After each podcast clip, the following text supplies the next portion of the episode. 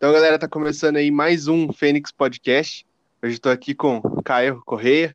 Ah, moleque. e aí, Caio, como é que você tá? Tô ótimo, cara. Um prazer estar aqui. Obrigado pelo convite. E vamos bater papo. Bater papo é bom. Acho que a gente sempre tem a acrescentar a vida de diversas pessoas só pelo simples fato da gente botar para fora experiências que a gente teve, né? E eu acho que isso é bonito pra caramba. Obrigado pelo convite. Cara, eu que na verdade tenho que te agradecer, cara, porque as músicas do Scratch fizeram parte desde a minha adolescência até hoje, cara.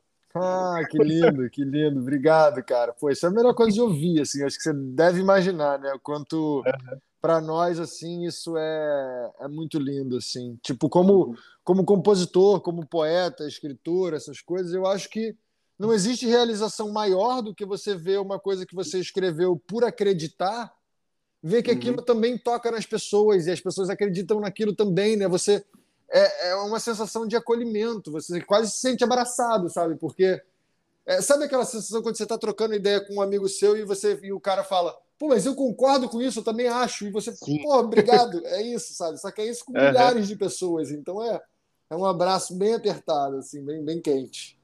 E, cara, é. Assim, eu, eu acredito que você faz ideia, mas aqui em Curitiba cara, Scratch simplesmente estourou. Oh, é, em 2012, 2013, no, era a época que eu tava no colégio, no fone de ouvido eu tocava Scratch. Que demais. Pô, isso é muito irado. Isso é muito Cara, irado. era muito bom. E eu lembro que também vocês fizeram a abertura de uma malhação, né? Sim, sim. A abertura não, na verdade, não é. foi o não foi o tema de abertura, que na época que a gente. Ah, sim. Mas a gente teve a música na trilha de Malhação, mais de uma. Eu acho que a gente teve três músicas na trilha de Malhação que eu me lembre, uhum. mas talvez foi até mais. Eu sei que a gente teve Divina Comédia, Tô uhum. Bem Assim e Som Sincero. Foram três músicas que eu me lembro que entraram, tipo, como trilha. Eu acho que até algumas músicas já tocaram mais, assim, mas eu digo que faz parte uhum. da trilha mesmo, que entrava no CD da Malhação, sabe? Sim. Aquela coisa. Uhum. Cara, e eu descobri, assim, o Scratch através da minha prima. Eu lembro que ela tava com um namoradinho na época, e ele mandou a Morena pra ela. E aí ela pegou e falou: Ah, vem aqui ouvir essa música e tal, você que gosta desse estilo. E eu também, desde meus nove anos, eu toco violão. Cara, oh. eu amava tocar as músicas do, do Scratch, cara. Que demais, que maneiro. Obrigado, cara. Que irado Sim, cara. saber disso. Isso é muito lindo. e aí, cara, como é que tá o, os projetos agora? O que, que você tem, tem feito? Então, é, em relação à música, né, primeiramente, porque eu tenho alguns projetos, algumas coisas que eu faço. Hoje em dia eu tô eu estou, vamos dizer, ampliando bastante assim meu, minha área de atuação. Mas uhum. em relação à música, o Scratch parou em 2015, né? Sim. Foi uhum. o nosso último show oficial. A gente depois fez dois shows em comemoração aos 10 anos do lançamento do Grande Bola Azul, que foi o nosso primeiro disco que saiu tipo de uma forma mais profissional, né? A gente tinha lançado CD, fita demo antigamente. Uhum. É, tem uma galera que eu acho que nem faz ideia do que é isso, mas sim, o Scratch já chegou a gravar fita, fita cassete mesmo. é, a gente é velho, mas assim, mas é, enfim. Em 2015 nós fizemos o nosso último show. Em 2016 é, eu já tinha algumas músicas porque imagina, né? Tipo, os Crash era uma banda que começou com quatro pessoas, depois ficamos em três, Sim. eu, Dedé e Diego. E sempre uhum. tem aquela coisa, cada, a gente vai escrevendo música e não nem necessariamente todas as músicas que a gente escreve entram na, na, na banda, né? Existem Sim. aquelas músicas que acabam ficando para trás e tal. E às vezes, por exemplo, isso é muito natural e, e, é, e é importante que seja assim, inclusive. Uhum. É, algumas músicas, por exemplo, eu gostava, mas o Diego e a Dedé não achavam que cabiam tanto no Scratch. E uhum. tava tudo certo. E eu sempre Sim. falei, cara, em algum momento eu vou querer lançar um projeto solo, sabe? Uhum. Em algum momento eu vou, tipo, quero botar essas músicas, que são músicas que existem, músicas que eu gosto, quero botar para frente. Vamos ver qual é. E então, Sim. em 2000, no mesmo ano já que o Scratch parou, eu já tinha essas músicas e eu me juntei com um produtor que é mágico, maravilhoso, Pedro Carneiro que é, uhum. ele tem um projeto chamado Vovô Bebê, e eu gravei um disco chamado Muiraquitã, que a gente lançou em 2016, que foi, cara, que dá para eu chamar quase que uma coletânea de tudo que eu fui escrevendo ao longo da vida e não, não coube no scratch, sabe? Eu Sim, peguei uma porrada, tipo assim, na verdade eu já tinha, sei lá, umas 40 músicas, mas que eu achava boas, de fato, porque tem isso também. Várias vezes a gente escreve música e fala, beleza, eu escrevi, tá pronto, mas nem acho que isso que eu quero lançar, sabe? Porque faz parte sim, do processo. Uhum. É, você escrever e não necessariamente tudo você acha bom num nível de tipo assim, quero mostrar. Às vezes o processo de escrever é bom para você, né? Sim. Valeu como experiência, valeu até para você ler o que está dizendo, como. É porque é muito doido escrever às vezes, sabe? Porque parece que você. Às vezes eu escrevo e eu leio e nem parece que foi eu que escrevi, sabe? Eu leio uhum. tipo como, como receptor mesmo da coisa e é muito interessante. Então, uhum. Depois desse processo de, uma, de um garimpo que eu fiz assim das minhas músicas, eu vi que cara, 10 músicas dessas aqui eu acho que eu tenho vontade de lançar. Uhum. E eu uhum. fiz um projeto, esse projeto do Muiraquitã com esse produtor, o Vovô Bebê, o Pedrinho, e que foi um projeto tipo muito experimental. A gente ficou no estúdio vários meses, eu e ele. Foram outros músicos para lá, mas de forma bem esporádica, e gravar algumas coisas em algumas músicas. Mas basicamente foi a gente gravando tudo com o que tinha lá. Então, tipo, poucas músicas têm bateria gravada, e a gente pegando Sim. uns samples muito antigos, uns, um, uns hacks, umas coisas, uns instrumentos muito antigos que ele tinha e ficava fazendo som, fiz som com placa de, de rua, batucando no piano, várias coisas assim a gente fez. Então ele é um disco com uma sonoridade bem experimental, sabe? Uhum. É... E mas é um, um disco que eu acho que para mim foi interessante porque ele foi meio transgressor, sabe? Tipo, uhum. porque dentro do Scratch a gente a gente conseguiu um certo tamanho, né? Como você disse, assim, a gente ganhou uma, uma relevância, começou a ter estrutura, investimento, gravava disco em grandes estúdios com produtor, né? Aquela Sim. coisa e que tipo isso ao mesmo tempo que é lindo, maravilhoso, é, em alguns momentos tipo limita também, né? Não é que limita, Sim. ele direciona, sabe? Uhum. E quando eu entrei nesse projeto do Muiraquitã, eu fui para tipo assim, cara, eu quero experimentar. Vamos romper barreiras, sabe? Vamos brincar aqui. Então, assim, é um disco que eu até considero hoje em dia com uma sonoridade um tanto quanto esquisita. Esquisito não é necessariamente ruim, sabe? Sim, sim. Uhum. Mas ele tem uma, aquela sonoridade que não é aquela coisinha sonora, é, tipo, que tá tudo certinho, tudo no seu lugar, uhum. com som de rádio bonitão, som de música uhum. pop, sabe? Mas que para mim foi muito foda, foi muito interessante seria aquele esquisito que talvez, assim, para quem estava acostumado com o escracho, Exatamente. Na hora, que, na hora que ouviu, achou um pouco estranho, mas é. ao mesmo tempo é muito bom. Exatamente, exatamente. Eu uhum. gosto e eu tenho vários feedbacks até hoje do, do Muiraquitã, assim, que a galera, tipo, que às vezes eu até acho, tipo assim, a galera até já esqueceu do disco. E várias vezes eu vejo uma galera, pô, essa música aqui eu acho muito foda, e manda a música do Muiraquitã. Eu falo, pô, que maneiro. Uhum. Tipo, ainda chega na galera de uma forma muito interessante. Uhum. É, e eu acho que isso também é legal, né? Porque como a gente hoje em dia cada vez mais tem acesso a músicas com uma qualidade técnica muito boa, você ouvir um som que é diferente causa uma curiosidade, né? Uhum. E essa curiosidade é interessante também. Mas uhum. enfim, aí em 2016 eu lancei esse disco, cheguei a fazer até uma turnê, eu fiz shows no Nordeste, fiz shows no Sul, fiz shows bastante aqui pelo Rio e tal. cheguei a montar uma banda muito foda com uma galera tipo com músicos fantásticos aqui no Rio e a gente fez alguns shows, foi muito legal. Uhum. Mas assim, mas eu acho que pelos caminhos da vida, assim, eu fui diminuindo o ritmo musical e fui começando a dedicar mais a minha vida para o meu outro trabalho na época, que era na área de audiovisual, né? Eu, dentro uhum. do Scratch, eu comecei a trabalhar com vídeo por causa do Scratch, né? Sempre me interessei, uhum. comecei a ter câmera, fotografar, filmar e tal, até que eu é, aí eu editei o clipe de Som Sincero, e o clipe de Som Sincero ele ficou no top 10 MTV muito tempo, inclusive em primeiro durante algumas semanas. Sim, e por nossa, causa muito bom. É, e por eu também achava. E por, quer dizer, acho ainda, né? E por causa da da receptividade desse clipe, eu comecei a, ser chamado para trabalhos profissionais na hora de vídeo, comecei e virei um profissional de vídeo hoje e trabalho com isso até hoje. Nossa, né? que massa. Então, e aí, cara, eu comecei a trabalhar nessas paradas e, e, tipo assim, eu tava tendo um retorno financeiro, principalmente, muito maior nessa parte. Uhum. Então, eu comecei a me dedicar mais para isso.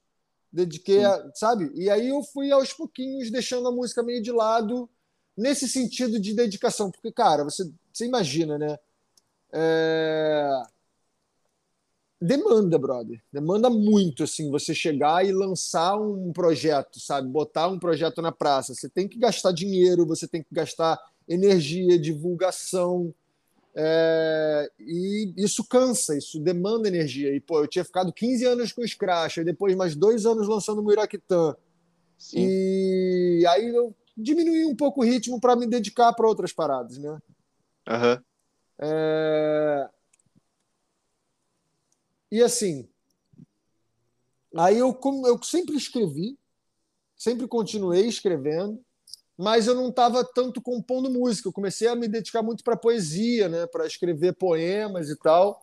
Sim. E fui fazendo isso enquanto eu estava trabalhando com vídeo. E aí minha vida foi tocando, fui tocando a vida, enfim. Já eu fui uhum. casado, eu era casado com a, eu fui casado com a Dedé, inclusive. Depois nós nos uhum. separamos. É, e aí a vida vai tomando outros rumos, né? Meio que naturalmente, assim. Uhum. Mas eu nunca deixei de escrever. E, e depois do Muiraquitã, na verdade, ainda no gás do Muiraquitã no sentido musical, eu tinha escrito, escrito algumas músicas que eu acho boas, bem boas. Tinha uhum. chegado a fazer uma pré-produção delas é, no, no, meu estúdio mesmo. Uhum. E, e cheguei a apresentar para um estúdio maior. E fui. E a gente chegou a gravar as músicas. Só que o estúdio começou a ter outras demandas, era uma parceria que eu tinha com o estúdio. Então uhum. eu não eu não pagava, né? Eu trocava uhum. filmagens no estúdio pelas gravações. Então o estúdio começou a ter outro tipo de demanda, eu comecei a ter outro tipo de prioridade e as músicas meio que ficaram esquecidas lá. Algumas uhum. músicas ficaram meio que esquecidas desde 2016, 2017 e ficaram lá uns, uhum. uns quatro anos, sacou? Cinco anos. Até que e aí, tipo, aí a vida rolou e tal. Eu comecei a me aprofundar muito em yoga, em autoconhecimento, em qualidade de vida. Aí eu parei uhum. de fumar, eu parei de beber. Eu, tipo, comecei a me cuidar muito. Eu virei uma pessoa que me importo muito com a minha saúde física, Sim. mental, emocional uhum. e tudo, né? E comecei a, a, a, viver de uma forma bem diferente do que eu vivia. E, e o tempo passou, fui nessa, comecei a me aprofundar, a estudar muito esses outros lados da minha vida e comecei a trabalhar também com. Continuei trabalhando com vídeo. Hoje em dia eu trabalho com vídeo numa empresa chamada Vida Veda. Eu sou coordenador de audiovisual do Vida Veda, que é uma uhum. empresa de saúde, né? de saúde integrativa, uma empresa de Ayurveda. Ayurveda é medicina tradicional indiana. Então eu tenho contato diariamente com médicos e terapeutas uhum. e galera falando sobre saúde. Isso realmente transformou Sim. minha vida, minha forma de interação uhum. com o mundo, com os outros seres, com a minha alimentação e tal. Beleza, Sim. vida fluiu, né? Passaram-se uhum. vários anos e eu mergulhando nesse outro lado. Até que, recentemente, esse mesmo estúdio que eu tinha é, parceria lá atrás, em que eu fiz aquelas músicas e as músicas estavam guardadas lá no HD, e são, uhum. são os donos do estúdio são muito amigos meus, é, eles me ligaram e falaram: Caio, a gente aqui no estúdio está abrindo um selo. O que, que você acha de uhum pegar essas tuas músicas que estão aqui há tipo 4, 5 anos e vamos lançar? Aí eu falei, uhum. caralho, que maneiro, brother. vamos, vamos, porque tipo assim, tinham músicas prontas, assim, com clipe uhum. pronto, sacou? Nossa, Tipo, a Vem Cá, eu lancei uma música agora, né? Sei lá, mês passado, ou dois uhum. meses atrás, eu não sei quando o podcast vai ao ar, então eu lancei essa música Vem Cá uhum. em março de 2021. É, e era uma Sim. música que estava pronta, sei lá, desde 2017, com clipe pronto sacou? Caraca. Uhum. E, e, eu, tipo, eu falei, pô, óbvio, vamos lançar. Se vocês querem lançar, vamos lançar. Eu não tava muito com esse gás de botar uma parada sozinho na praça. Sim. Maneira, com artistas maneiros, é uma parceria com a Alta Fonte. A Alta Fonte é uma distribuidora digital bem relevante, assim, com artistas como Caetano Veloso, Duda Beat, e uma galera, Gilberto Gil, uma galera bem foda, assim, sim, tipo. Sim, uhum. E eu falei, pô, vamos embora, irado, porque aí eu não. Aí não é mais um lançamento eu sozinho, sabe? Aquela coisa que eu teria que uhum. eu parar a minha vida para lançar as músicas. E aí eles vieram Sim. com essa proposta.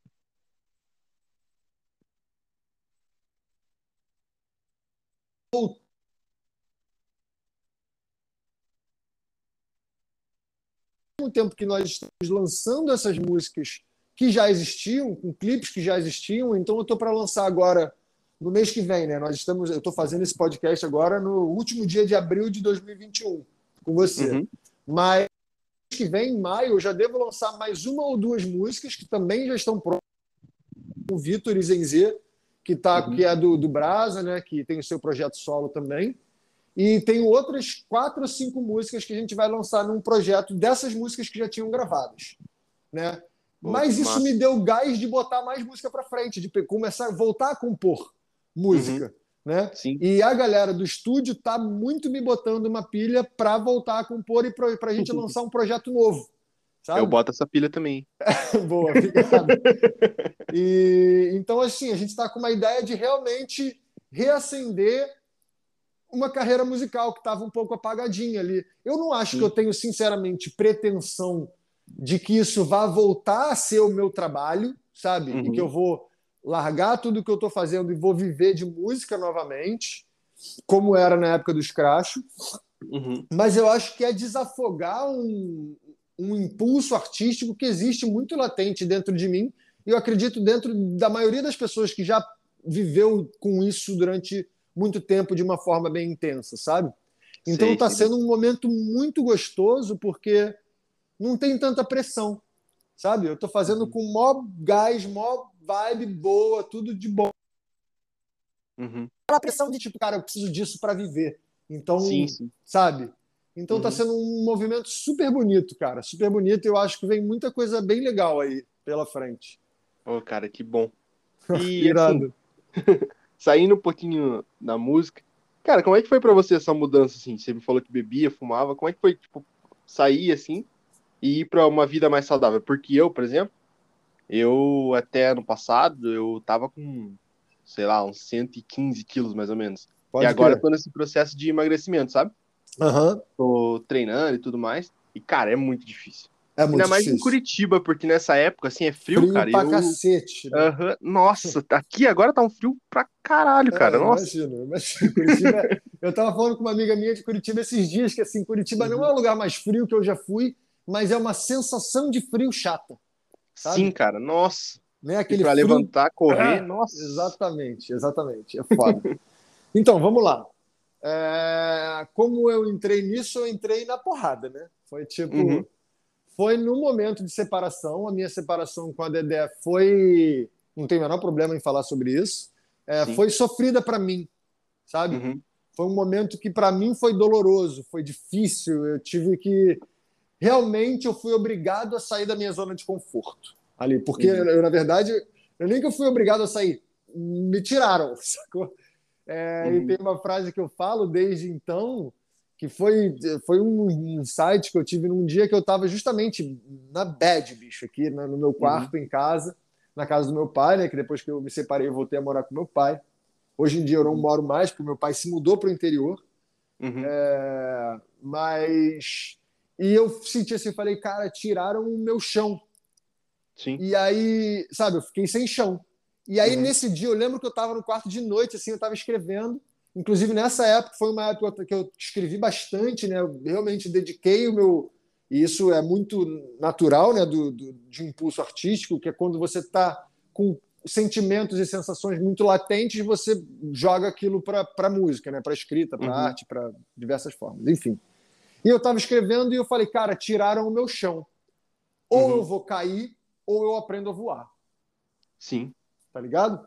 E eu falei, uhum. bicho, então eu tenho que aprender a voar, porque eu não tô afim de cair, não. Sabe? Uhum. E, e, eu sempre tive uma parada com yoga, cara, desde, desde moleque, assim. Quem me conhece uhum. de criança sabe que eu, desde criança eu fazia posições, tipo, brincando, que o meu tio chegava e falava, cara, você sabe que isso aí é yoga, né? e, tipo, e eu não sabia, eu não sabia o que era, mas eu sempre tive dentro de mim do tipo, cara, um dia eu vou fazer essa parada, mas eu quero fazer de verdade sabe? Uhum. É... E, e aí teve no dia seguinte desse insight que eu tive do aprender a voar, eu desci aqui embaixo do meu prédio e eu falei, vou ver onde é que tem uma aula de yoga aqui perto. Uhum. E foi, foi muito doido, aí muito doido como as coisas acontecem, né? É, eu desci. Quando eu desci, do, no outro elevador do meu prédio, na minha frente, saiu uma senhora com um tapetinho de yoga. Juro, assim, eu olhei para ela, a mulher do meu prédio. Falei, onde é que você vai fazer isso? Ela falou, tem um yoga de graça aqui no shopping na frente da nossa casa. Porque aqui, tipo, na, na frente do meu prédio, atravessando uma rua, tem um shoppingzinho pequenininho. Aqui no uhum. Rio de Janeiro, eu moro no bairro da Barra da Tijuca, e aqui é um bairro uhum. de onde tipo, tem muitos shoppings, né? Não é um lugar de loja de rua, é um lugar de shopping. Então tudo é shopping, tudo é shopping. Até você comprar uhum. um pão é dentro do shopping. Mas enfim. Aí tinha um. Aí ela falou, cara, aqui todo dia, é... não lembro, acho que era de 8 às 9 ou de 9 às 10, todo dia não, segunda, quarta e sexta, antes do shopping abrir, tem uma aula de yoga de graça na praça do shopping. Uhum. E, caraca, que irado, vou lá. Aí eu fui lá nesse mesmo dia, conversei com a professora, falei, vou começar a fazer aqui. Beleza. Comecei a fazer. É... Era um yoga chamado Swastika Yoga, uhum. que eu uhum. perguntei para ela, eu nunca tinha ouvido falar. Uhum. É... E aí, mas beleza, eu comecei a praticar, comecei a gostar. Comecei a gostar da coisa e comecei a ver que, tipo assim, cara, eu mandava bem. E nessa época eu já tinha parado de beber, porque na verdade eu estava sentindo que eu estava tendo muita ressaca, bicho, sabe? Sim. Uhum. Eu estava tipo, eu realmente acordava no dia seguinte de um jeito mal, mal, mal, assim, uhum. na parada. Só que.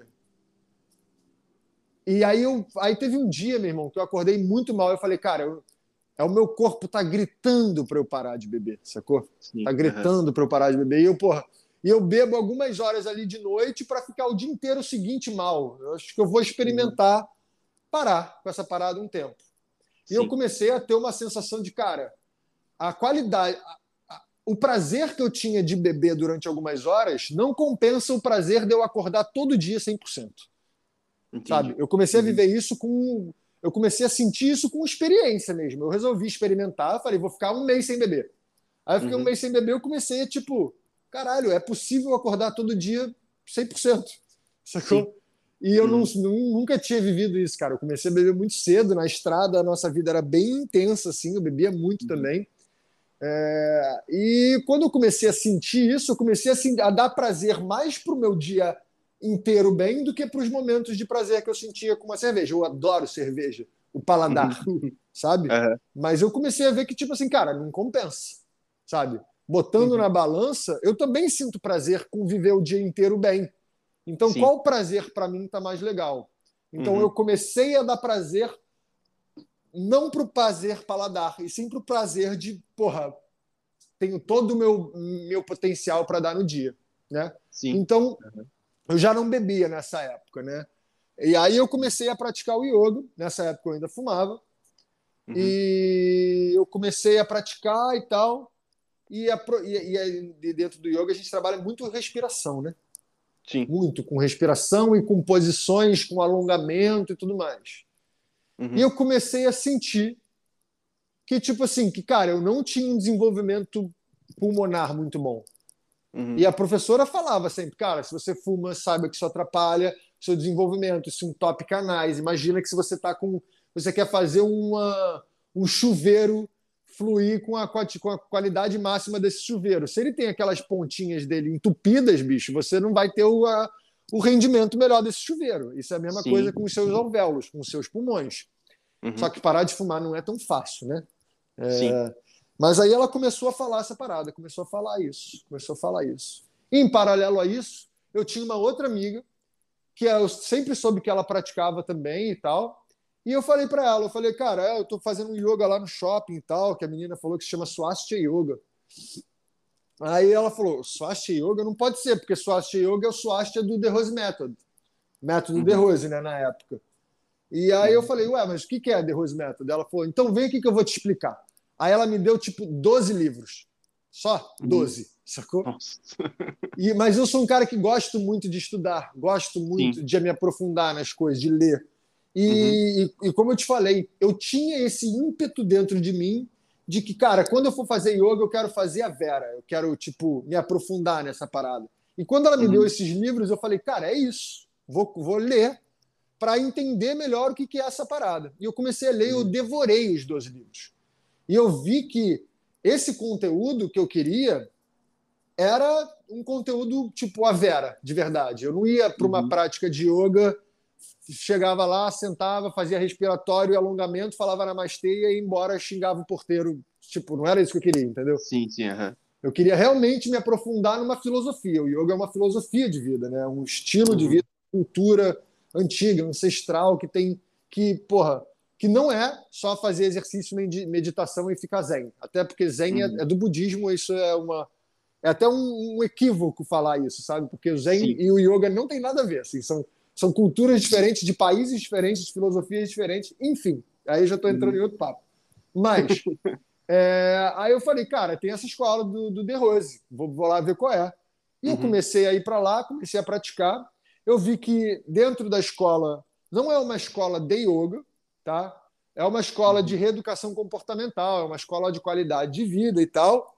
Mas conforme você vai se aprofundando, a parte prática, as técnicas que o The Rose Method usa para que você se aprimore como indivíduo e para que você seja uma pessoa melhor e que comece a levar esse, esse seu aprimoramento para o seu entorno, eles usam técnicas do yoga, sabe? Uhum. Eles usam muitas técnicas do yoga. Só que, como é uma escola séria e que busca um aprofundamento assim bem intenso de, dentro de tudo que eu vi lá, quando você chega nesse nível de pegar a parte técnica e estudar, é um estudo muito a vera, sabe? Muito profundo. Sim. E eu comecei a estudar, comecei a estudar, comecei a estudar, comecei a me apaixonar pela parada e fiquei anos estudando essa parada até que e é uma e eu falei, pô, quero fazer a formação profissional disso, quero poder uhum. ensinar isso para as pessoas, isso que me fez tão bem, quero poder uhum. ensinar isso para as pessoas, porque transformou minha vida. E aí só voltando um pouquinho, bem no começo, quando eu entrei no The Rose Method, é, eu eu falei para minha instrutora na época que eu fumava. Ela falou, uhum. Caio, se você fumar no nível, principalmente no nível que você fuma, mas assim, fumando, eu não posso te dar a quantidade de técnicas que eu gostaria de te dar para que você se aprofunde. Então você nem vai conseguir chegar num nível profissional dessa parada fumando, por quê? É, imagina, a gente dentro dessas técnicas, né, dentro do yoga, a gente trabalha muito com energia. Uhum. Imagina você quer passar, vamos voltar pro, pro, pro, pro, pro negócio da água ali, tá? Do uhum. chuveiro, por exemplo. Sim. Você está querendo passar uma quantidade de água muito grande por esse cano do chuveiro. Só uhum. que imagina que o chuveiro está todo entupido. Tá. tá? Você uhum. vai jogar uma pressão de água ali muito grande, se o chuveiro estiver entupido, ele vai explodir. E vai sair Sim. água por, por, lugares que você não quer que saia. Uhum. Sabe? E, e ela falou isso para mim. Então, assim, eu não sou autorizada pelo meu professor, ela falando, né? De te uhum. dar as técnicas mais avançadas, porque eu vou justamente estar empurrando energia por um canal que está obstruído com sujeira uhum. com, sabe, com os, detritos físicos, com toxinas, com uma porrada de coisa que a gente sabe que o, o fumo causa, além de vários outros é, malefícios para os pulmões e tal, né? Uhum. É, e aí, cara, foi o estalo que me deu do tipo muito parecido com aquela onda da, da bebida que eu te falei. Eu falei, cara, o que, que eu quero mais? É uhum. o prazer do cigarro, aquele prazer tipo que dura alguns minutos ou segundos, ou eu poder me aprofundar muito na parada, nessa filosofia de vida, nesse estilo de vida que eu estou me apaixonando e uhum. que eu uhum. quero me aprofundar. Então eu, eu, tinha um estímulo muito real, presente, diário. Né? Porque uhum. uma parada que eu acho muito legal também do, do método é que assim não é uma, um estúdio de yoga que você vai lá três vezes por semana e faz uma parada. É realmente uma escola sabe? Uhum. Uma escola que você tem atividades todos os dias, você pode ir para lá todos os dias com atividades conceituais, teóricas, práticas, uma porrada uhum. de coisas, sabe? E que fala sobre alimentação, fala sobre estilo de vida, sabe? Fala sobre reeducação comportamental, reeducação respiratória, boa forma. Uma porrada de coisa junto. Então, não uhum. era o tipo de coisa que eu ia para lá e ia embora e voltava a ver minha vida normal. Aquilo começou a permear a minha vida. Então, uhum. eu comecei a comparar do tipo, cara, eu quero fumar ou eu quero me aprofundar nessa parada? E aí uhum. me vinha a vontade de fumar. Eu falava, não, cara, mas eu, eu quero me dedicar mais a isso. Vou segurar, vou segurar. Uhum. E eu parei de fumar, cara. E vou te falar que foi fácil. É. Para mim, porque duas coisas. Primeiro, eu sempre fui um cara muito disciplinado, sabe? Uhum. Do tipo, cara, eu, me, eu quero fazer uma parada, eu faço. Eu vou fazer Sim. aquela parada. Tem até uma história uhum. que eu sempre conto, eu dou aula de disciplina, inclusive, hoje em dia, né? Uhum. E tem uma, uma história minha que eu conto que eu aprendi a tocar baixo assim também. Uhum. É, vou, vou falar sobre isso logo na sequência. Mas eu tenho essa parada de disciplina muito forte. Então eu comecei a, sempre que me dava vontade de fumar, eu botar na cabeça, cara, mas eu quero fumar ou eu quero ser sinistro nessa parada que eu estou estudando? Não, eu quero ser uhum. sinistro. Então eu vou segurar um pouco aqui essa vontade. E, cara, uhum. vontade de fumar é igual vontade de comer chocolate. Que eu, eu, bicho, eu sou formiguinha pra cacete. Eu amo doce. Eu amo doce. Eu também. Eu como, eu, se eu pudesse, eu almoçava doce. Né? Só para ter noção. Assim, só para você ter é, noção, ontem foi meu aniversário, né? Parabéns. Sim, sim, é. E aí, cara, o meu almoço, eu falei assim, eu não quero nem saber qual é o almoço. Eu vou comer uma salada qualquer porque eu tô querendo ir naquele restaurante porque eu quero aquela sobremesa. Sabe?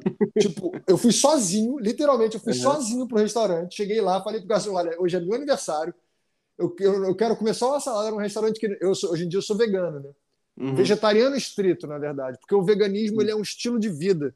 E o meu, uhum. eu, eu sou eu tenho isso mais para a área da alimentação. Eu não posso me uhum. considerar vegano porque eu não, eu não garanto que tudo o que eu uso é de empresas que não maltratam os animais. É claro que isso é, é eu sempre procuro o ter uhum. um estilo de vida o mais vegano possível, mas eu acho que eu não nem poderia falar que eu sou vegano porque eu não tenho essa atenção em, por exemplo, em todo sabonete que eu boto na mão, eu não sei se ele é vegano, entendeu? Ah, eu sei que é muito mais para esse estilo de vida do que para a parte alimentar. Mas na parte alimentar, nós, a própria nutrição chama de vegetarianismo estrito. Uhum. Então eu sou vegetariano estrito. Uhum. Né? E então eu fui num restaurante que ele nem tem opções boas, assim, sabe, para quem não come nada de origem animal. Mas eu sabia que eu lá ia poder comer uma salada qualquer que fosse que uhum. nem ia ser tão gostoso assim, mas eu queria saber do doce, sabe? É. Mas assim, é, o doce também tem essa parada que eu estava falando do cigarro. É um uhum. prazer que ele dura o tempo de passar da sua língua até a garganta. Depois acabou. Exato. Uhum. E o, o resto do prazer que você sente depois? Tipo, porque imagina, você falou que você está querendo emagrecer. Aí você uhum. come um doce, ele te dá aquele prazer na hora ok. Quando se acaba de comer doce, o que, que vem? Você que quer emagrecer, não queria comer aquilo. A sensação que vem é de culpa. Sim. A sensação de culpa ela já te traz uma, uma coisa ruim. Aí depois uhum. da culpa te traz a sensação, não estou conseguindo emagrecer, não estou emagrecendo. Olha a quantidade de sensação ruim que essa parada te traz, em detrimento de uma sensação boa, só que muito curta.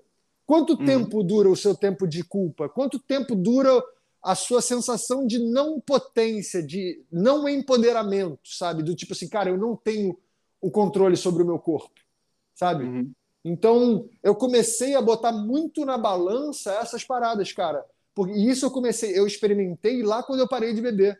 Cara, o que que vai, uhum. o que que é... porque assim, é prazer também. Eu acordar uhum. 100% e saber que eu consigo fazer com o meu corpo o que eu quiser.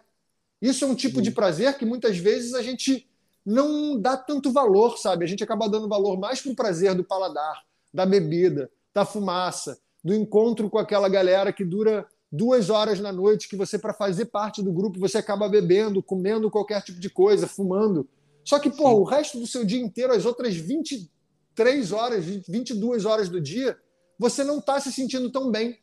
Eu uhum. comecei uhum. justamente a levar a minha atenção de maneira voluntária e consciente, e não é fácil, tá? Eu comecei a levar a minha atenção para esses momentos, que é um tipo, eu sou o dia inteiro, sacou? Eu durmo uhum. bem hoje em dia, eu vivo bem o dia inteiro, disposto, alegre, sorriso, é, sorrindo, uhum. com disposição, com capacidade, com uma sensação de potência, sabe? De poder sobre Sim. o que eu quiser fazer. E foi uma chavinha que eu consegui virar que fez toda a diferença na minha vida. Eu uhum. falando assim, parece fácil, mas eu sei o quanto é, é foda. Não é, uhum. Não é fácil conseguir isso. E eu falo, eu consegui isso porque eu também tenho esse impulso da, da, da disciplina muito forte. Hum. Vou contar a história de, do baixo que eu falei. Sim. Quando eu tinha uns 16 anos, mais ou menos, nós já uhum. tínhamos o Scratch há um tempo. A gente já tinha lançado a, a fita cassete, já tinha lançado o disco demo é, e tal, e a gente estava gravando o nosso primeiro disco, o Grande Bola Azul. Uhum. Uhum. E nessa época, brother, eu lembro que tinham as músicas, por exemplo, a Divina Comédia, que ela é uma música que tem uma linha de baixo irada, né? Sim. E uhum. aquela linha de baixo foi o, na área na época que a gente estava compondo, tinha um produtor, e o produtor ele foi meu professor de baixo, inclusive, durante muito tempo. E ele era muito foda, um cara que tocava muito baixo, toca muita bateria, toca tudo, é um multi-instrumentista animal, toca naquelas bandas de metal que fazem umas paradas e fala assim: que isso? Não sabia nem que é possível fazer um negócio desse. Uhum. Mas, enfim. E aí ele criou aquela linha de baixo falou: toca aí. E eu não consegui, tá ligado? Uhum. A, linha de, a linha de baixo de Divina Comédia e de 13, que eram as duas linhas de baixo mais maneiras do disco, não fui eu que gravei. Entendi. Porque eu não consegui. Uhum. E aquilo me frustrou pra cacete, tá ligado? Sim. E uhum. na época, eu, a, a, galera da banda já me falava, pô, cara, mas você tá tocando mal, brother, tá ligado? Você não uhum. tá acompanhando o ritmo da galera de evolução.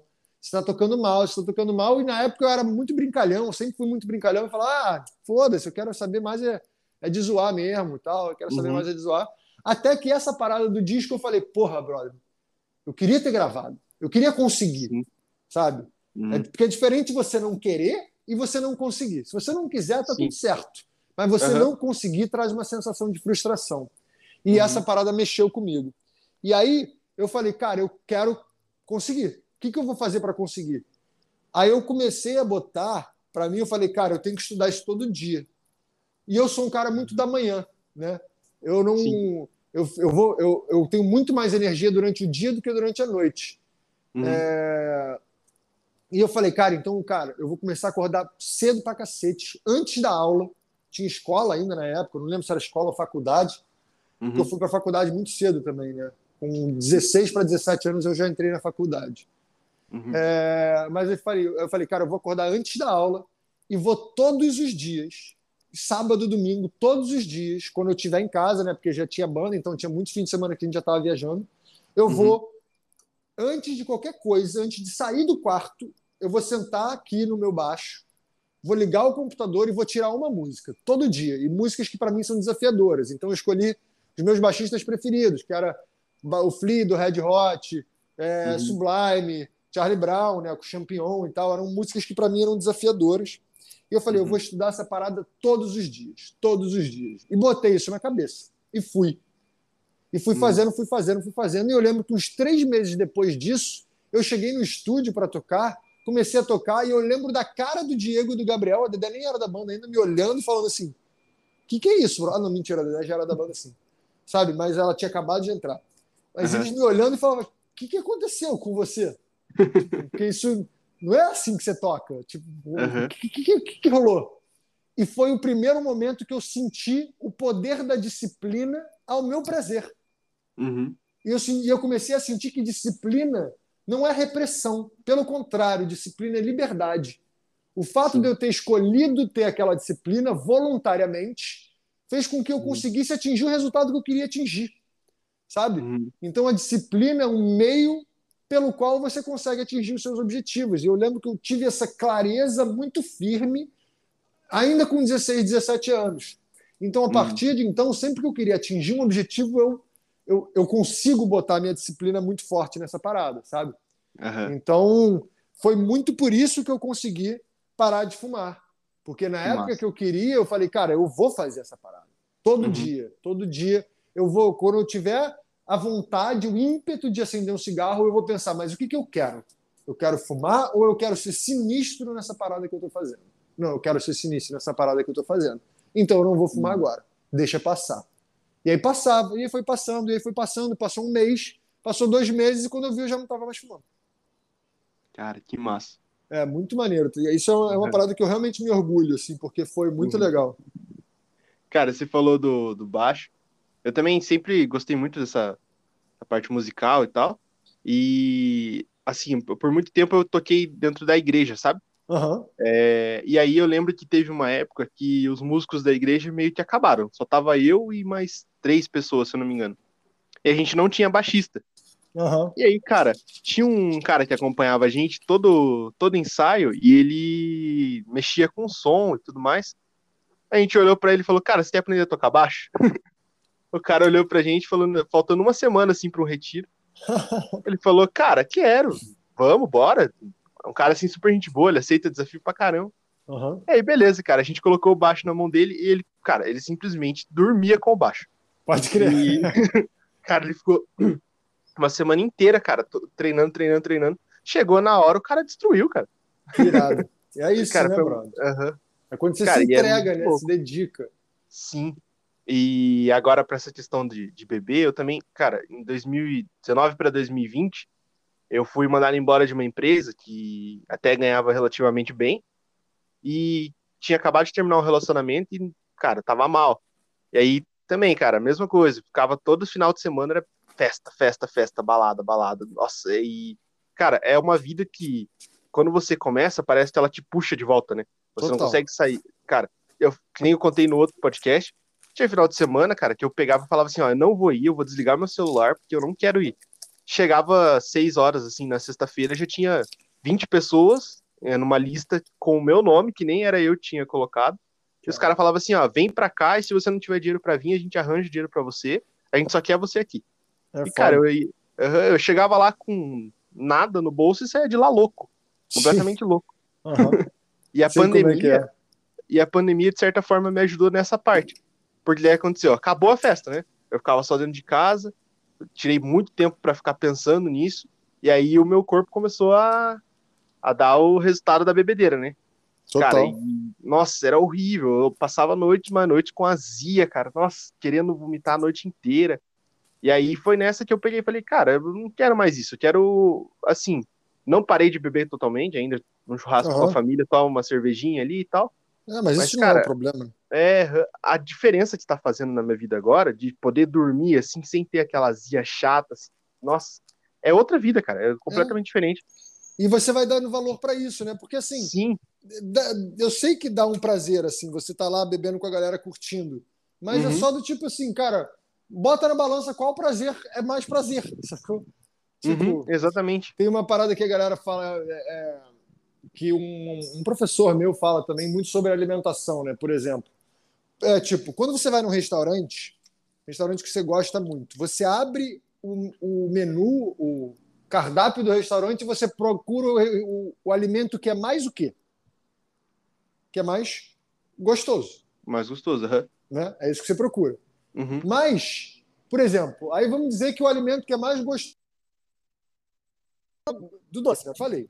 Uhum. Mas vamos dizer que o alimento mais gostoso que tem lá é um brownie com calda de chocolate, sorvete em cima. Ele pega esse brownie, frita, aí depois bota mais uma calda de sorvete, frita de novo e bota um bacon em cima. Esse é o mais uhum. gostoso, tá? Sim. Mas ele é o mais gostoso, ok. Mas ele faz bem? Não, não faz bem. Uhum. O segundo alimento mais gostoso, talvez é um, vamos dizer, um doce de abóbora. Que é, uhum. ele é ruim? Não, não é ruim. Ele faz muito mal. Mas muitas vezes, quando a gente escolhe o alimento, quando a gente abre o menu procurando qual é o alimento que é o mais gostoso, o nosso cérebro dá o alimento que é mais gostoso. Fala, um alimento que é mais gostoso é o brownie frito com caldo de sorvete, frito de novo, bota o bacon em cima e frita de novo. Uhum. Ele é o mais gostoso. E é isso que o cérebro entrega.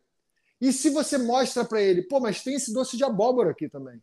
Aí o cérebro vai falar, uhum. não, mas pô, mas eu quero o mais gostoso. O mais gostoso é o brownie. Eu quero o brownie, vou comer o brownie, vou comer o brownie e comer o brownie.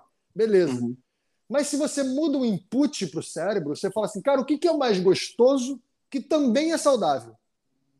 Sabe? Uhum. Você já abre o menu com um input diferente para o seu cérebro e ele vai te entregar aquilo. Porque ele vai, te, uhum. ele vai ver o brownie e ele vai falar assim, cara, o brownie é gostoso, mas ele não é saudável. Então ele não está dentro do input que eu tenho que entregar para o Caio. Uhum. Sacou? Aí ele já vai ver aquele doce de abóbora e ele vai falar, cara, esse aqui eu acho que pô, ele está nesse espectro, nesse círculo que abarca os alimentos que são gostosos, ele vai me uhum. trazer um sabor, um paladar muito bom, e ele também é saudável. Ou talvez uhum. ele não me faz muito mal, sacou? Então por que, que eu não, por que não escolher o alimento que é tipo, porque a, a galera bota a segunda opção como se ela fosse quase a última. Como se, Sim. tipo, o doce de abóbora fosse quase um chuchu no vapor sem tempero nenhum.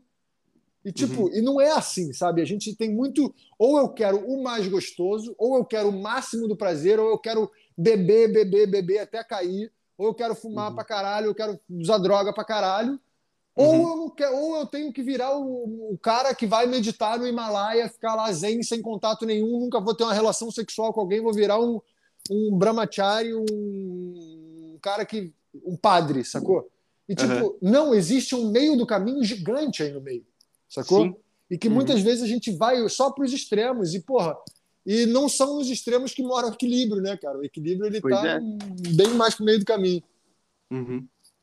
Então é muito isso que você está falando também, né? Do tipo assim, cara, tem momentos que a gente não sabe escolher. E, e o que você falou agora, pô, eu tomo uma cervejinha com a família no churrasco. Brother, isso é, é perto do meio do caminho. Isso aí tá maravilhoso. Sim. Isso aí é equilíbrio. Uhum. Isso é, é, é, muito mais perto da saúde do que o que você estava antes. E assim, e, e, o equilíbrio, hoje em dia eu dou, eu, eu dou aula disso também, né? O equilíbrio não é uma uhum. coisa estática. Tipo uhum. assim, você não entra numa posição de equilíbrio e trava nela. Quando você entra numa posição de equilíbrio, você está o tempo inteiro, constantemente, percorrendo, perseguindo esse equilíbrio. Tem, uhum. é sempre movimento. Então não tem aquela parada, ah, entrei em equilíbrio, fiquei. Não é uhum. isso. Você vai ter que estar o tempo inteiro é, brincando de se equilibrar, sabe? É tipo uhum. slackline, uhum. sabe? Aquela corda bamba. Sim, sim. Aquela parada. Quando o cara está no slackline, eu, por exemplo, gosto bastante de fazer slackline, quando você está no slackline, você não está parado. Você nunca está parado. Você sempre está uhum. brincando ali de se equilibrar, de jogar para um lado e para o outro, fazendo com que o equilíbrio se torne alguma coisa. É, o equilíbrio é constante, mas não é estático, entendeu? Uhum. Então é muito essa parada. A gente tem que sempre estar tá medindo, botando na balança, se estudando, entendendo a cada dia, porque a gente é diferente a cada dia, né? Sim, sim. Então é essa, esse é movimento bonito, cara. Uhum. E, cara, voltando agora mais pra parte, assim, da, da internet e tal. Cara, é, eu tava conversando com outro, outro amigo meu no podcast e a gente tava falando sobre essa questão da internet, cara, porque é muito louco, né? É, hoje em dia você consegue ficar famoso com um vídeo bobo e estourar, uhum. mas ao mesmo tempo é muito fácil você ser esquecido, né? Total. E eu lembro que, que ano passado vocês fizeram uma live, né, do Scratch. Sim. E, cara, eu lembro, cara, eu assisti a live inteira, né? e, tipo assim, teve muita gente que assistiu junto, né, cara? Teve, dá pra ver que a galera, assim, não esqueceu o Scratch. Cara, foi muito maneiro, assim, foi muito uhum. maneiro porque é... foi muito impressionante pra gente. Tipo assim, a gente ficou sabendo, depois que a gente viu, né, o YouTube deu pra gente os dados lá, a uhum. gente teve uma média de 13 mil pessoas vendo a live o tempo todo mas uhum. a gente viu que circularam pela live 130 mil pessoas, bicho. Cara, é muita gente. É muita gente, meu irmão. Eu não uhum. acreditei quando eu vi aquela parada e falei, oi? Como assim? E é. Isso foi mexeu muito com todos nós, assim, sabe, na, uhum. na época. É, e a gente, tipo, eu, Gabriel, Diego e Adé, a gente ainda se fala bastante até. Uhum. Não temos planos estabelecidos, mas a gente a gente sabe esse valor. A gente Sim. e a gente ama essa parada, sabe? Uhum. Só que assim, ao mesmo tempo a gente tem muito respeito pelo pela instituição, pela entidade que o Scratch se tornou. Então uhum. a gente não quer fazer nada de qualquer jeito. A gente até pensa em um dia fazer alguma coisa assim. Não sei se uhum. vai ser uma live, não sei se vai ser lançar música nova, não sei se vai ser show, não sei mesmo, tá? A gente não. Uhum.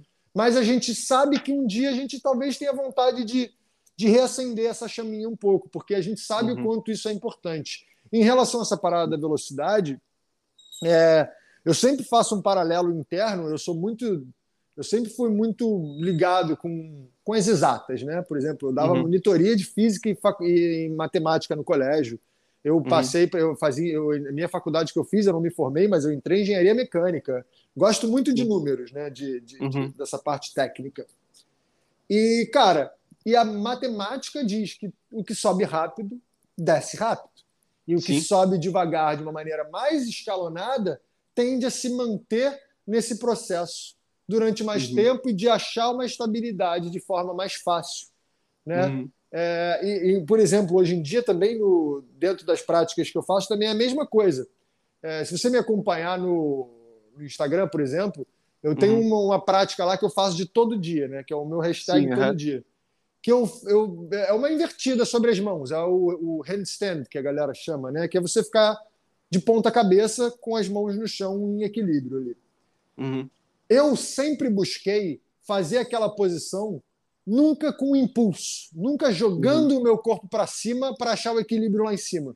Se você reparar uhum. como eu faço, eu saio lá do chão devagarzinho, vou levantando as pernas com o uhum. corpo todo equilibrado já de uma forma bem gradual para quando eu chegar lá em cima, eu não chegar lá em cima já meio sem equilíbrio. Uhum. Entendeu? E eu acho que isso acontece muito hoje em dia. Hoje em dia as pessoas são muito catapultadas para um patamar que Uhum. você, quando chega lá em cima, você não sabe lidar direito com aquilo. É Sim. tipo isso, quando você bota as mãos no chão, empurra seu corpo para cima, bem, é possivelmente você vai conseguir chegar com os pés para cima e Uhum. ficar com as mãos para baixo. Mas se equilibra ali, Uhum. sacou? É outra parada. Entendi. É outro pensamento, é outro raciocínio, é outro tipo de entendimento que você tem que ter para se Uhum. permanecer lá em cima, para fazer alguma coisa que tenha sustentação, sustentabilidade, sabe? Sim. Então eu, e eu acho que o Scratch teve isso, cara. Eu acho que o Scratch chegou no auge no último show. Ou Uhum. seja, a gente teve uma ladeira que ela foi constante para cima. A gente não foi Uhum. tipo um pico, né? A gente vivendo nesse aham. momento de pandemia assim, a gente não foi tipo um país que saiu da pandemia rápido. A gente tá os caras foi tipo o Brasil, Aham. que tá numa ladeira para cima sem parar. Infelizmente, eu vou fazer essa analogia aqui que é uma analogia péssima, mas assim, é verdade, tá ligado? Sim. Tipo, a gente manteve uma ladeira íngreme, não tão íngreme, mas constante, Uhum. sacou? E quando a gente chegou no auge, a gente soube se manter lá. Porque Uhum. a gente foi criando base, a gente foi criando estrutura para segurar esse auge. É muito Uhum. o que eu faço aqui na minha, na minha técnica, sabe? Eu, antes de conseguir ficar com a perna para cima, eu estava fortalecendo o meu corpo inteiro, o meu abdômen, a minha coluna, os meus braços, para quando eu chegasse com o pé lá em cima, eu conseguir sustentar, equilibrar. Uhum. Isso aqui. Uhum. Eles buscam projeção. E a projeção é o que eu te falei, é isso. Bota a mão no chão e empurra o corpo lá para cima. Você vai conseguir Uhum. chegar com o pé lá em cima, mas a chance é muito grande de você cair para trás logo na sequência. Uhum. Sacou? Cair de costas no chão. Entendi. Então eu acho que é muito isso, sim. É lindo. Eu acho que a internet é linda, é maravilhoso você ter essa possibilidade. Mas é muito interessante que você se estruture para isso. Sabe? Porque Sim, senão é, se manter é, é. difícil pra caralho, assim, muito difícil ter no alto. A gente vê por essa galera que, que participa do Big Brother. Eu Exato. tava, eu tava pensando, pô, o- cada ano tem o ganhador e no ano seguinte o cara já é esquecido. Mas Exatamente. nessa edição mesmo, cara, o primeiro participante que foi eliminado, ninguém lembra. É, verdade. verdade. O cara é esquecido completamente, cara. Não, eu tava E- falando isso ontem com a galera, porque Uhum. ontem foi meu aniversário, eu fui para casa de um casal amigo meu, né? Que, enfim, Uhum, Eu sei que eles estão super se cuidando na pandemia, eu também. uhum, É um, um cara que eu trabalho, trabalha comigo. Eu sei que ele, tipo, eu trabalho com vídeo em casa, ele trabalha com vídeo em casa. A gente tá uhum, super ok. Aí ele, "Ah, meu aniversário ontem, ele falou, pô, chega aí, a gente pede uma comida, fica aqui no ramo, e a gente começou a falar sobre isso. E o Uhum. assunto foi exatamente esse. Ele falou, cara, quantas pessoas do Big Brother a gente lembra? E dá para contar nos dedos de uma mão. Sendo que a gente Pois já é. tá no Big Brother 21, cada Big Brother tem 30 pessoas, né? Porque é Uhum. isso, a galera é catapultada lá para cima, mas sem estrutura nenhuma de se manter, né? exato. É, a, a pessoa ali que participa tem que se aproveitar depois. Porque Exatamente. senão não tem como. Exatamente. E, pô, a gente Uhum. sabe, é só Sabrina Sato e poucas Uhum. pessoas, assim, que se demora, eu nem sei dizer mais. Pois é. é. É claro que eu lembro do nome de alguns, eu lembro de Kleber Bambam, Alemão e Domini, mas eu acho que eu nem sei mais do que isso, assim, também. Mas eu não sou um Uhum. É. grande, eu não acompanho tanto Big Brother, tenho nada contra. Uhum. Mas, assim, eu não sou um cara que. eu- eu- é porque, na verdade, eu nem vejo TV. Até tem televisão Uhum. na minha casa, mas só para você ter noção, ela fica fora da tomada, para não ter o- Uhum. o, bagulhinho lá do, do- a luzinha que fica acesa. Mas eu Uhum. sei o que rola, né? Eu acompanho o Twitter, redes sociais, essas coisas. Mas é muito doido, é exatamente isso que você falou. É uma Uhum. projeção bizarra que a pessoa não tem a menor estrutura de se manter ali equilibrado. E, mas e- eu falo, ser sincero com você, eu acho que a gente só lembra desse, por exemplo, do alemão, do Domini, porque foi uma coisa que a gente assistiu. É, Porque se fosse hoje em dia, a gente também não ia saber, ia falar Domini, não faço ideia. É, O Bambam, exatamente. talvez, porque ele ficou famoso depois e tal, mas o. E que é uma figura, né, bro? É.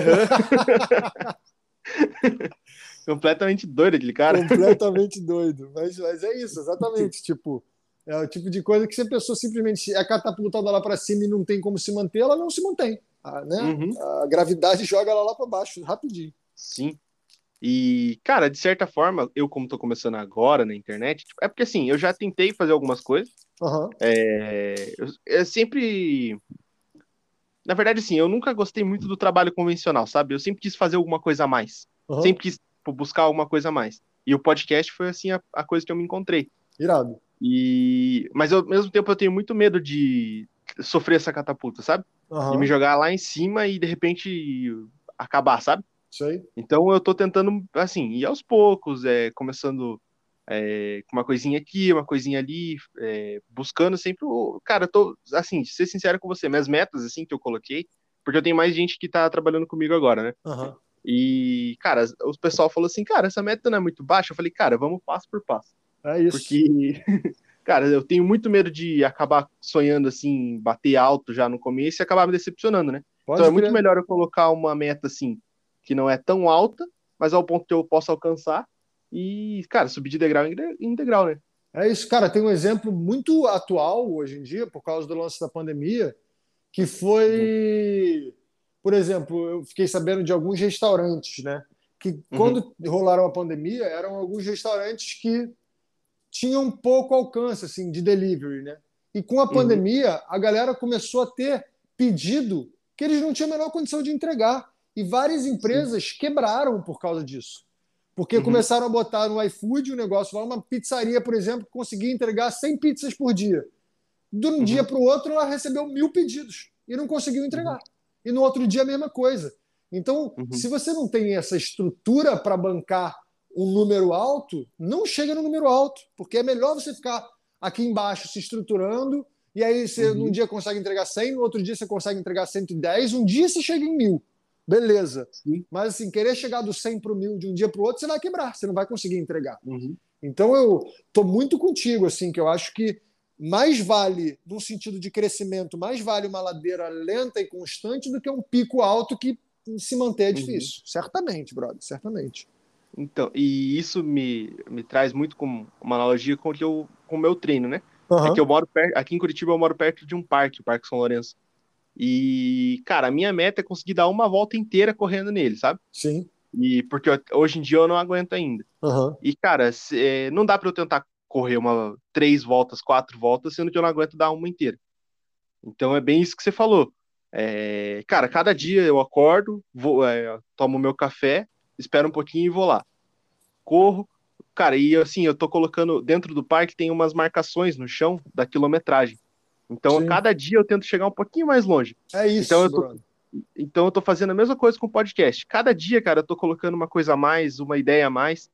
E eu, cara, eu, eu sou uma pessoa que, quando eu tô parado, eu tô pensando muito em, no objetivo, sabe? Então, eu- a hora que eu vou correr no parque, eu já não, nem levo celular, não levo nada, pra não ter contato com isso, porque a hora que eu chego lá, cara, é onde eu tenho minhas melhores ideias pro podcast, sabe? Aham. É a hora que eu volto, assim, cara, e é como eu te falei, aqui em Curitiba tá muito frio. Eu acordo, não dá vontade nenhuma de sair de casa pra correr. Só que, cara, a energia que eu volto de lá, a- assim, cara, eu volto com um humor melhor, eu volto com vontade de fazer as coisas. Pode crer. Cara, energia, é, movimento traz movimento, né? Isso que Exato. é foda. E não um Uhum. movimento só físico, né? Às vezes o movimento Sim. físico traz movimento mental, traz movimento criativo. Uhum. Então é isso. É muito, Uhum. é, é muito interessante. Você sair da zona de conforto faz com que você Exatamente. queira sair da zona de conforto mais vezes, sabe? Uhum. Isso é muito, É, muito é- maneiro, cara, esse momento que você está vivendo. Porque eu acho que é, é a bom. beira da chavinha, daquela chavinha que eu te falei que você vai virar e daqui a pouco Uhum. vai mudar a sua relação. O que, que é prazer para mim? Cara, prazer para mim é ser é ser potente. Sacou? É é falar que eu quero É. fazer uma parada e fazer aquela parada. Por mais que você faça uma parada pequena. É isso exatamente o que que você falou.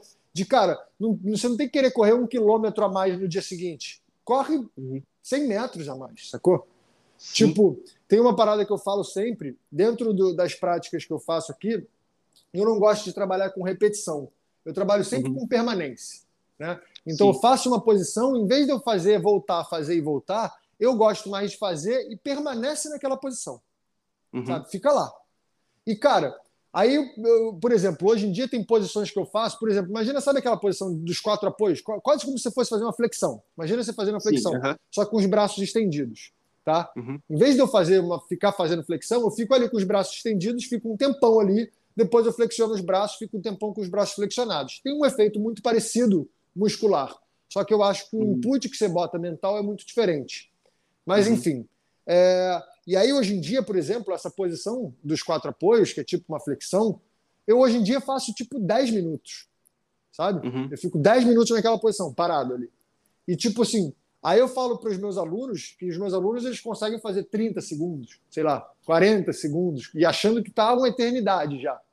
Uhum. E, eu uhum. falo, e a galera fala, pô, mas 10 minutos é impossível. Eu falo, não importa o tempo que eu fico. Só que imagina que, por exemplo, hoje em dia você consegue 30 segundos. Se você uhum. ficar uhum. um segundo a mais, um segundo a mais por dia, em um ano, são mais de seis minutos. Sim. Sacou? É uma uhum. conquista uhum. que, tipo assim, se eu pensar agora, é, e tem uma parada que é muito interessante, né? Tipo, vamos dizer que eu quero correr uma maratona no ano que vem. Tá? Uhum. Hoje em dia eu não. Você, você não corre uma maratona, né? 42 quilômetros. Não, não corro 42 quilômetros. Se você falar, pô, eu quero correr uma maratona no ano que vem, pensando que quem vai correr essa maratona é o você de hoje, você não vai conseguir correr uma maratona. E você nem vai uhum. se estimular para isso. Mas o que você tem que pensar é que quem vai correr essa maratona não é o você de hoje, é o você de daqui a um ano. Uhum. Então é pensar que você tem o dia a dia para trabalhar para que o você de daqui a um ano seja diferente do você de, de hoje. Sacou? Uhum. Então, é, tem essa parada dos atos de poder, é você se comprometer com uma coisa que você consiga cumprir. Porque a sensação uhum. que te fica no final do dia é de potência, de conquista e não de frustração. Não é aquela uhum. sensação da culpa de quando você come o chocolate quando você quer emagrecer. Sabe? Sim. Uhum. E aí, pô, quando você vai se alimentando, se nutrindo dessa sensação de conquista, você começa a sentir muito prazer nisso. Uhum. E uma coisa que tem me ajudado muito é porque quando eu chego no parque, eu já mentalizo assim. Por exemplo, os primeiros 100 metros ali eu já estou fazendo esses primeiros 100 metros já faz muito tempo. Pode, então, esses exato. 100 metros eu, eu, aguento. É a mesma coisa que você falou do, ali da posição. Cara, você aguentou o primeiro dia 30 segundos. Então, no segundo dia, você vai falar, cara, eu já aguento esses 30 segundos. Então, vamos pro 31. É isso. Aí, no próximo dia, você fala, cara, eu já aguento 31. 31 para mim é, é, tranquilo. Então, vamos pro 32. E cada dia você vai buscando mais e mais e mais e mais. E, cara, é, o retorno é muito bom. É isso. Porque, e... assim, pode falar. Não, eu acho também só importante deixar isso, principalmente para quem está ouvindo, é que, uhum. assim, por exemplo, eu fiquei 30, 30 segundos, no outro dia eu fiquei 31. Se no outro dia eu não conseguir ficar 32, está tudo bem também. Sim. Sacou? Né? Tem que ter esse uhum. muito esse respeito com o corpo e valorizar o esforço, né? Porque às vezes Exato. tem, às vezes passar do 31 para o 32 não vai ser um dia, pode ser que dure um uhum. mês essa mudança. Mas é uma uhum. mudança que vai acontecer se você se mantiver focado na parada, né? É só porque uhum. muitas vezes eu vejo que as pessoas também não conseguem fazer essa, essa graduação constante e pode uhum. trazer frustração. E eu acho que não tem que deixar bem claro aqui para todo mundo que está ouvindo que não é. É para, pelo uhum. contrário, você valorizar o seu esforço diário. Só o seu esforço de estar disposto a se superar já é tipo lindão, sacou? Uhum. Lindão. E esse um segundo não precisa ser necessariamente no dia seguinte. Esse dia seguinte Exato. pode ser uma semana, um Exatamente. ano, um mês. É... Cara, o que importa é não parar. Exatamente, exatamente. E, e você foi falando, e para mim eu acho que realmente já tá girando essa chavinha, porque quando eu acordo e penso assim, cara, não tô afim de ir hoje, porque tá frio e tal, mas eu lembro da sensação que me dá depois que eu volto para casa totalmente mais exposto. Eu lembro porque no começo da pandemia, antes de eu começar esse processo de emagrecimento, de correr atrás de alguma coisa, eu tava, eu passava o dia inteiro deitado, cara. Eu acordava, tipo assim, dormia 5 da manhã, acordava às 4 da tarde, Pode é, minha vida era assistir série, não falava com pouquíssimas pessoas. E assim, eu comecei a ficar. Cara, eu, não era mais eu, sabe? Uhum. Tava mal-humorado, não queria fazer nada. E, cara, a sensação que me dá depois que eu, eu volto da corrida, que eu fico bem mais bem-humorado, trato muito melhor minha família, é, consigo. Cara, tenho mais vontade de fazer as coisas, isso para mim vale muito mais a pena. Cara, é, é exatamente isso. É essa chavinha uhum. do prazer, né? É você falar uhum. o que, que é prazer, o que, que me dá prazer. Sim. Porque várias coisas dão prazer, cara. É só você escolher talvez outras, entendeu? Porque tem uhum. parada que te dá prazer e te faz mal, tem outras paradas que vão te dar prazer e te fazer bem. É sempre Sim. escolha, não são escolhas necessariamente fáceis e você tem que estar uhum. tá disposto a sair da zona de conforto, como a gente falou. Mas, uhum. mas não é ignorar o prazer. É isso que as pessoas Exato. falam, porque, porra, porque para emagrecer, para mudar de vida, eu tenho que sofrer. Agora eu só posso comer coisa ruim, eu tenho que passar fome. Não é isso. Uhum. Não, é, não, não é isso. Sacou? É, não, é, é fazer com prazer, é só mudar o prazer. Qual o prazer? Uhum. Sabe? E tem tantos, brother. Pô, a gente vive num mundo que tem tantas formas de prazer, tantas formas de você lidar com prazer, que é, é gigante a possibilidade. Sim. E, cara, como é que. Como é que eu posso dizer assim? É, em relação com a Dedé e com o Diego, assim, é, vocês são próximos, mas é tipo assim, aquela amizade que ainda. Cara, vocês marcam alguma coisa junto, vocês, tipo, trocam aquela ideia sinistra mesmo, assim, de tipo, cara, tô precisando, cola aqui, essa, é essa a ideia, assim, que vocês ainda têm? Cara, só para você ter noção, ontem no meu aniversário eu fui para casa de um casal de amigos, eu, esse casal de amigos e a Dedé. E a gente não tá massa, junto. Cara. Tipo, a gente uhum. não tá junto. Foi de amigo mesmo. E o uhum. Diego é o meu melhor amigo, assim. O Diego tem dois uhum. filhos hoje em dia. E Sim. o filho do Diego mais velho, o Martim, tipo assim, a relação que eu tenho com o Martim é a coisa mais linda desse mundo, assim. Eu falo com eles... O Diego, inclusive, mais. O Diego é a pessoa com quem eu mais falo, eu acho, hoje em dia. Uhum. Falo com o Diego quase todo dia. É Sim. muito meu amigo. A gente se fala muito, tipo, de, uhum. de irmão mesmo, assim. O Diego é um cara que... Massa, que cara convivo junto super. Eu, eu vou para casa do Diego direto, assim, quando dá, uhum. Porque, né, pandemia e tal, tá tudo muito louco. Uhum. Mas várias vezes o Diego vem pro. O pai do Diego tem um apartamento que é aqui mais perto de mim. E uhum. quase ele vai para lá quase todo fim de semana. Eu vou para lá, fico com ele, a gente conversa bastante, a gente se fala direto. A gente é uhum. muito amigo, cara. E assim, a, gente, a gente parou o Scratch na, quando parou, porque a gente queria manter isso, sabe? Porque a gente viu Sim. que se talvez passasse um pouco essa linha, ia começar a afetar uma amizade que a gente não queria que afetasse, sabe? Uhum, e o Gabriel é a mesma coisa. O Gabriel mora lá na Alemanha, uhum. mas, porra, eu sou padrinho do filho do Gabriel. Que então, massa, a gente cara. se fala, a gente é muito amigo, muito amigo mesmo. Uhum. São as pessoas com quem que eu mais confio na vida, assim, eu acho, inclusive. Uhum. Eu perguntei porque, assim, tem muita banda, principalmente brasileira, mas, de certa forma, todas, né, em todos os lugares, que quando acaba, vai cada um para um lado, né? Sim. E, cara, é, saber que vocês continuam com essa amizade é muito bom, cara. É, Como não. fã assim, do Scratch é muito massa saber. Sim, sim. e eu também acho lindo, porque, uhum. porque assim, a gente não começou a banda, principalmente eu, Diego, né? Eu, Diego e Rodrigo, que foi o primeiro baterista antes da Dedé e depois com o Gabriel. Uhum. Mas mais eu, Diego e Rodrigo, a gente começou a banda por causa da amizade. Não foi uhum. aquela parada do tipo, ah, eu toco música, você toca música, vamos fazer uma banda. Não, foi tipo, uhum. cara, a gente é tão amigo que pô, vamos fazer uma banda. Uhum. Sabe? E a gente é muito amigo até hoje. A Dedé, ela entrou depois, né? A Dedé, eu, o Gabriel também era do nosso colégio, a banda começou no colégio, uhum. eu e o Diego e Rodrigo éramos da mesma sala. E o uhum. Gabriel é mais velho. O Gabriel é cinco anos mais velho que eu, quatro anos mais velho que o Diego. É... Uhum. Mas o Gabriel tinha banda lá no colégio, a gente já se conhecia e tal. E a gente começou muito cedo e a gente ficou muito íntimo, né? Vida de, de estrada, vida de banda é uma intimidade muito foda. Uhum. É, e, e, intimidade é essa parada. Ou você fica melhor amigo ou você fica inimigo, porque é fato. Sim. É. Sabe? E, mas como a gente era muito amigo, a gente manteve um nível de amizade muito grande dentro da banda. E a Dedé, quando entrou, ela entrou nessa também. E ela uhum. se tornou uma pessoa, tipo, muito amiga. Para ter noção, eu comecei a ter uma relação com a Dedé uma relação de, de casal, né? Por uhum. causa da amizade. Tipo, uhum. muito antes de uma atração física. Não, não posso nem dizer isso, né? A Dedé é uma pessoa muito bonita e tal. A gente, uhum. Sempre que eu olhei para a Dedé, eu falava, pô, é uma mulher muito bonita. Mas não Sim. foi isso que, que trouxe a atração entre nós, sabe? O que trouxe uhum. a atração entre nós é que a gente era muito amigo. Muito amigo. Uhum. E na real, tipo assim, na época, eu era, eu era muito eu e a Dedé éramos muito amigos, talvez dentro do círculo da banda, eu era mais amigo da Dedé do que o Diego. Não que o Diego era uhum. menos uhum. amigo, sabe? Mas eu, uhum. o que eu uhum. quero dizer, eu era muito próximo da Dedé. E a gente começou Sim. a ser tão amigo que a gente começou a gostar um do outro em outros canais, em outros níveis, assim. Mas uhum. sempre foi uma parada pautada pela amizade. A música era consequência, sabe? Uhum. Então, e, e assim, e tem pessoas que têm relacionamentos profissionais e tá tudo certo também. Uhum. Sabe? As pessoas, às vezes a galera monta uma banda porque quer ter uma banda. Pô, eu sou músico, eu tenho a minha vida. Eu não sou necessariamente o seu melhor amigo, sacou? Mas eu Sim. tenho minha vida, uhum. só que eu sou músico. Eu toco aqui minha guitarra, a gente gosta da composição um do outro, a gente lida bem, interage bem como integrantes de uma mesma banda. Mas assim, mas eu não sou o seu melhor amigo. E tá ok, sabe? E às vezes, quando Sim. essas pessoas se separam, tá ok não, não, não manter uma amizade. Que nem, por exemplo, eu já tive uhum. relações profissionais com pessoas que, porra, eram muito minhas amigas até e colegas de trabalho com uma, com uma conexão muito legal, mas quando acaba o trabalho, tipo, eu tenho os meus melhores amigos e a minha vida. E, né, e essas uhum. pessoas têm as delas. é normal que os caminhos não, não, se, não fiquem necessariamente unidos.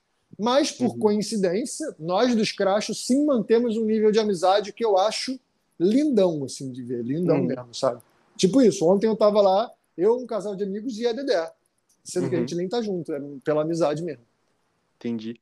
E eu lembro até hoje da minha reação quando eu ouvi o Scratch pela primeira vez. Porque, cara, eu tava no YouTube, assim, vendo, porque minha prima tinha me mostrado, eu comecei a ver. Aí, cara, eu olhei assim, uma baterista mulher, que já era bem diferente aqui atenção, na. Né? Aí, cara, de repente ela começou a cantar também. Eu falei, caralho! É, Dedezinha sinistra, meu irmão. Eu falei, caraca, mano, ela toca, canta. Eu falei, caraca. Aí, é. depois dali, foi, cara, baixar a música, ficar ouvindo toda vez que eles lançavam alguma coisa nova. E, cara, é, foi muito massa. Não, e a parada da Dedé foi realmente. A Dedé é muito sinistra. E assim, uhum. quando a gente estava. Quando o Rodrigo falou que ia sair da banda, a gente fez uma seleção com vários bateristas, né? Uhum. A gente começou a fazer ensaio com vários bateristas e tal. E a gente estava naquela transição do punk rock pro reggae, sabe? Uhum. E a gente, porra, a gente tinha visto uns bateristas que eram muito bons de punk rock, mas não tinham a menor noção de reggae. A gente uhum. tinha visto uns bateristas que sabiam reggae, mas não tinham a escola do punk rock que a gente tinha. É, uhum. E, cara, e quando a Dedé chegou, ela, tipo, arrebentou. Eu juro, pelo, pelo, por tudo que é mais sagrado, que a gente não escolheu a Dedé porque ela é mulher. E que a gente uhum. sabia que, tipo, pô, vai ser uma imagem legal, ela canta e, e tal, e vai ser. É claro que uhum. isso ajudou também. Mas quando Sim. ela sentou na bateria, fecha os olhos, encaixou num nível que foi bizarro, assim, sabe? Porque ela tocava o reggae, uhum. caralho, um reggae que era o que a gente precisava, mas ela tinha uma uhum animal, tinha uma escola parecida com a nossa, conhecia bandas uhum. parecidas com a nossa, tinha a nossa idade também. Então, uhum. foi uma parada que fluiu muito natural, não foi uma escolha tipo de marketing, assim, sabe? Que eu já recebi uhum. essa pergunta e eu, eu, acho uma pergunta legítima, do tipo, pô, mas o fato dela ser uma mulher bonita que canta, foi por isso que vocês escolheram ela? E uhum. não, não foi, sacou? Foi porque realmente na batera foi o que fez a diferença. O resto foi, tipo, a mais, assim, foi plus, sacou? Uhum. É, e eu, tipo assim, eu tenho esse olhar músico e realmente, cara, eu gosto de procurar. Eu escuto de tudo, assim, mas eu gosto de procurar bandas que, que assim, tem aquela. Como é que eu posso falar? Cara, tem aquela sintonia. Uhum. E o Scratch tinha muita sintonia, cara. Tudo se encaixava perfeitamente ali. Pode crer. E, e, e, cara, isso reflete nos números, né, cara? Que eu fui ver um pouco antes da gente conversar, eu fui dar uma olhada no Scratch ali no Spotify.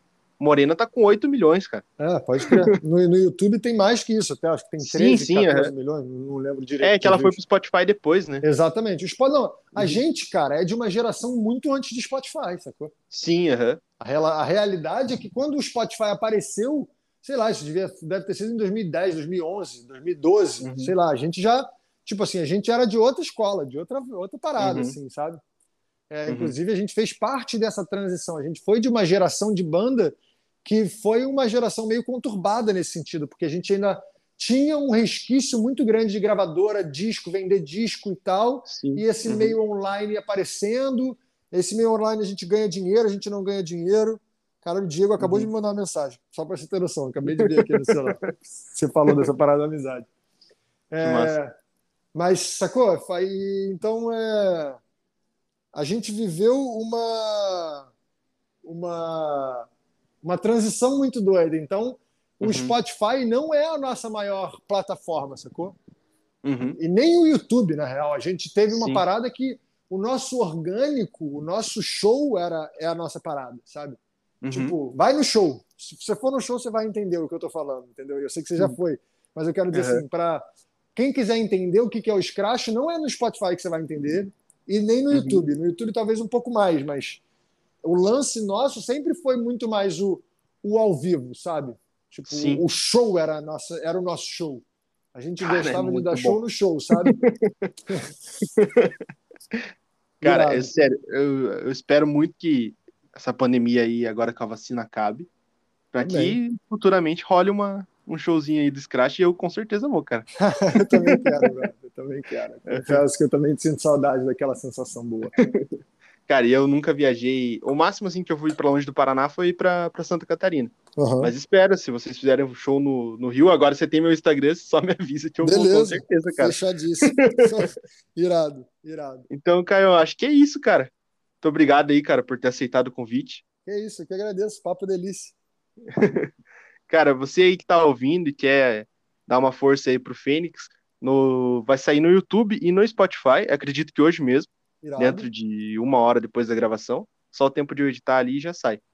E, cara, você que quer ajudar, na descrição do YouTube e no nosso Instagram, nos destaques lá, cara, tem o nosso Pix. Se você mandar 50 centavos pra gente, cara, eu já tô felizão, o dinheiro vai ser convertido aí para ajudar o projeto e para trazer mais convidado também, né? Porque, assim, eu sonho em ter um estúdio para poder fazer essa, essa parada presencial, né, cara? Trocar essa ideia ali, é, até comendo alguma coisa, conversando. Cara, aquela claro. papo de brother mesmo. E aí me chama de novo. Com certeza, cara. é, cara, siga a gente nas, nas redes sociais, é arroba Fênix Podcast no, no Instagram. E no Twitter é Fênix Underline Podcast. E, Caio, como é que pode te encontrar aí na internet? Cara, é, basicamente, meu, as minhas redes sociais são Caio Correia Underline Arte, a maioria delas, né? Então, uhum. o meu Instagram é Caio Correia Underline Arte. O arte é com o T mudo, né? A-R-T. Uhum. É, o YouTube, se eu não me engano, é a mesma coisa também. É Caio, é, o canal se chama Caio Correia, se você for lá na busca. Mas uhum. o, o, link é youtube.com barra Caio Correia Underline Arte também. Uhum. Facebook é a mesma coisa, é Twitter é a mesma coisa. Se uhum. não for um underline, é ponto. Tá? É, é Caio Correia ponto arte ou Caio Correia underline arte. E o Beleza. arte sempre ART, com T mudo. Uhum. Vou ficar muito honrado em tê-los comigo. E ouçam muito Scratch, cara, porque é muito isso, bom. Isso, isso. Ouçam Scratch. Vou ficar feliz. E me é diz lá o que então. achou. Marca a gente, que a gente reposta. Beleza, então. É isso, então. Abraço. Valeu, tamo junto. Obrigado pelo convite, cara. Grande beijo.